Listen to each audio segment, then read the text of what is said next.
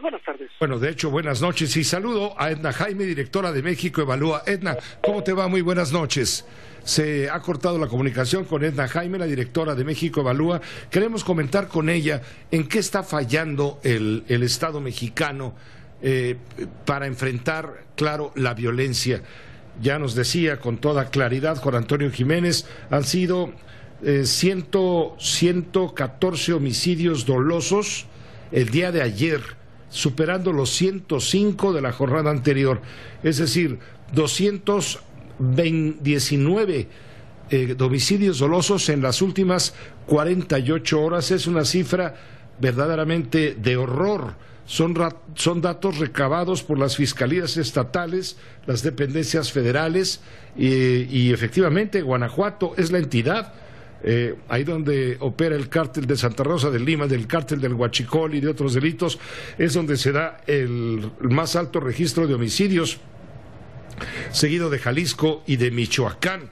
Está Edna Jaime en la línea telefónica. Edna, muchas gracias por aceptar la llamada. Buenas noches. Encantada, Pepe. ¿Cómo estás? Bien, muchas gracias, Edna. Pues eh, tratando de encontrar, ¿cómo ves?, respuestas a, esto que está ocurriendo. ¿Por qué, ¿Por qué consideran ustedes, ahí en México Evalúa, o cómo consideran ustedes en México Evalúa, que la respuesta de la Federación está resultando insuficiente en el tema de la violencia, ya no digamos en el tema del COVID? Mira, Pepe, eh, desde hace mucho en México Evalúa hemos estado apoyando la idea eh, de que esta epidemia, lo, que vivimos en materia de, violencia es una epidemia. La Organización Mundial de la Salud dice que una tasa de homicidios de más del 10% por cada 100.000 habitantes, eso ya es una epidemia y nosotros estamos muy por arriba de eso. Entonces, esta epidemia no la hemos podido resolver porque se ha privilegiado una respuesta desde el centro. Y hemos creído que con una estrategia vamos a poder atender muchos fenómenos. Y no, pues ahí tenemos los resultados, Pepe.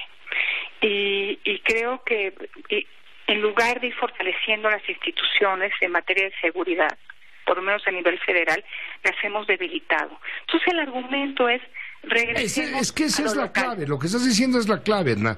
Hemos debilitado a las instituciones que deberían salvaguardar, de salvaguardar la paz frente a la violencia. Y mira, hemos privilegiado o privilegiamos en años pasados, Pepe, la inversión en las instituciones de seguridad y la justicia federales y, y dejamos un poco descobijado a lo local.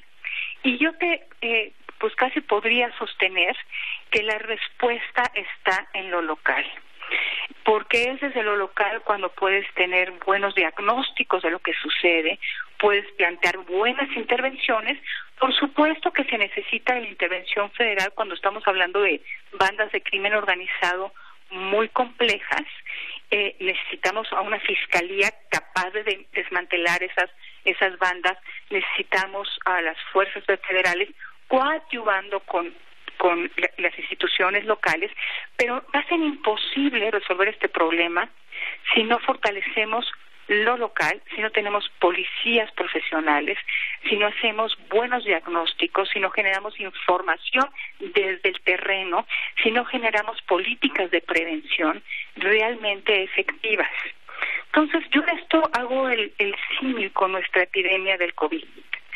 Eh, estamos viendo, Pepe, que la respuesta desde la federación es muy limitada. Nos están proponiendo que nos pongamos un suétercito cuando el huracán nos va a caer este, encima en cualquier momento. Entonces, eh, eh, este espacio de liderazgo vacío que está dejando la federación, porque las canicas que está ofreciendo para atender pues las problemáticas son muy poquitas, creo que están siendo aprovechadas por algunos gobernadores y algunos alcaldes, lo que me parece una buena noticia, porque también creo que esta, que esta pandemia o que esta epidemia del COVID puede atenderse bien desde lo, desde lo local y sobre todo articulando respuestas multiactor, Pepe. ¿A qué me refiero con esto? Me refiero a que distintos actores se puedan hacer cargo, cargo del problema. Estoy escuchando iniciativas donde hay empresarios que eh, están promoviendo esquemas de colaboración público-privado que pueden ser muy efectivos.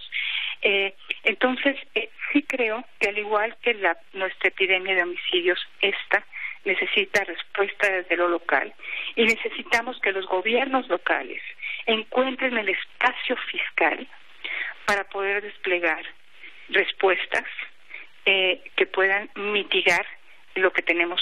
Ahora, lo, que, estamos viendo, en eh, ahora que te referías a los gobernadores, pues estamos viendo una rebelión en la granja, ¿no?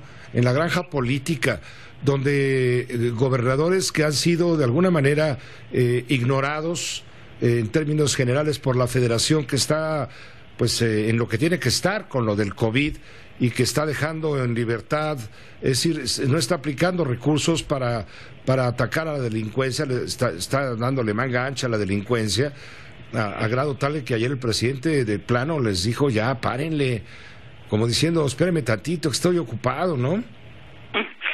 Pues mira, Pepe, creo que nuestro pacto fiscal hace mucho que dio de sí, es bastante disfuncional. Sí. Porque no resuelve nuestros principales problemas. Eso lo piden, piden revisión del pacto fiscal los gobernadores de Jalisco, de Tamaulipas, de Aguascalientes, de Baja California Sur.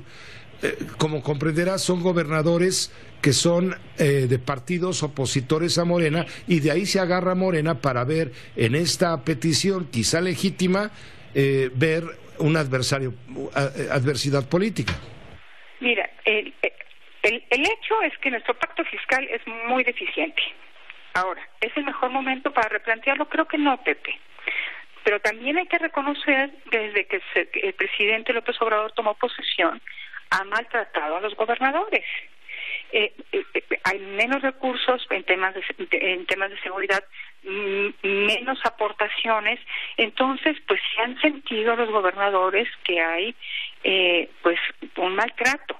Este pacto fiscal se sostuvo porque había muchas maneras para compensar a, a los gobiernos estatales de una u otra manera. Has de recordar el ramo 23 que está que desapareció casi desapareció con esta administración era un vehículo para llevar recursos de manera bastante discrecional. Nosotros lo criticamos en su momento, pero existían mecanismos para ir compensando y que los gobernadores no sintieran que estaban en un arreglo muy desfavorable para ellos.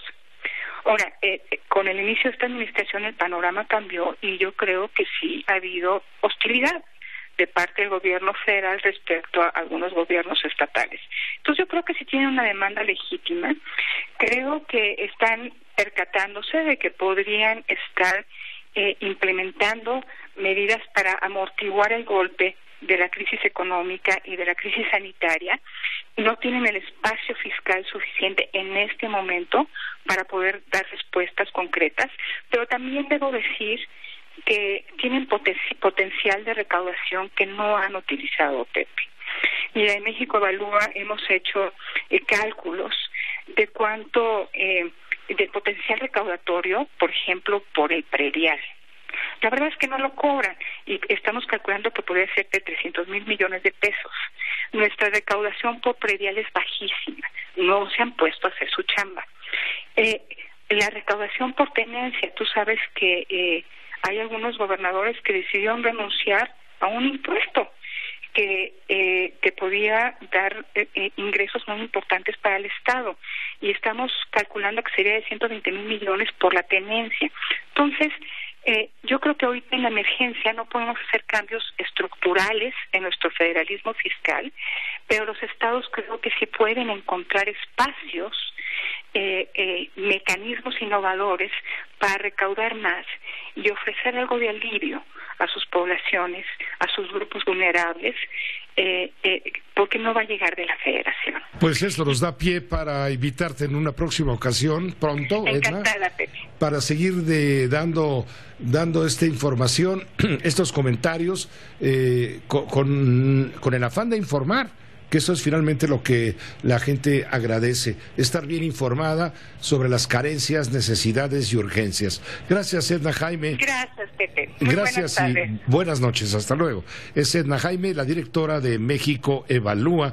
Eh, este, este esquema eh, de múltiples factores entre el gobierno, la sociedad civil y los, los empresarios pues para dar respuesta a la situación por, por el COVID-19, la tasa de homicidios, eh, el pacto fiscal, todo, todo está revuelto y todo está concurrente y todo va a la misma hora y todo hay que atenderlo al mismo tiempo.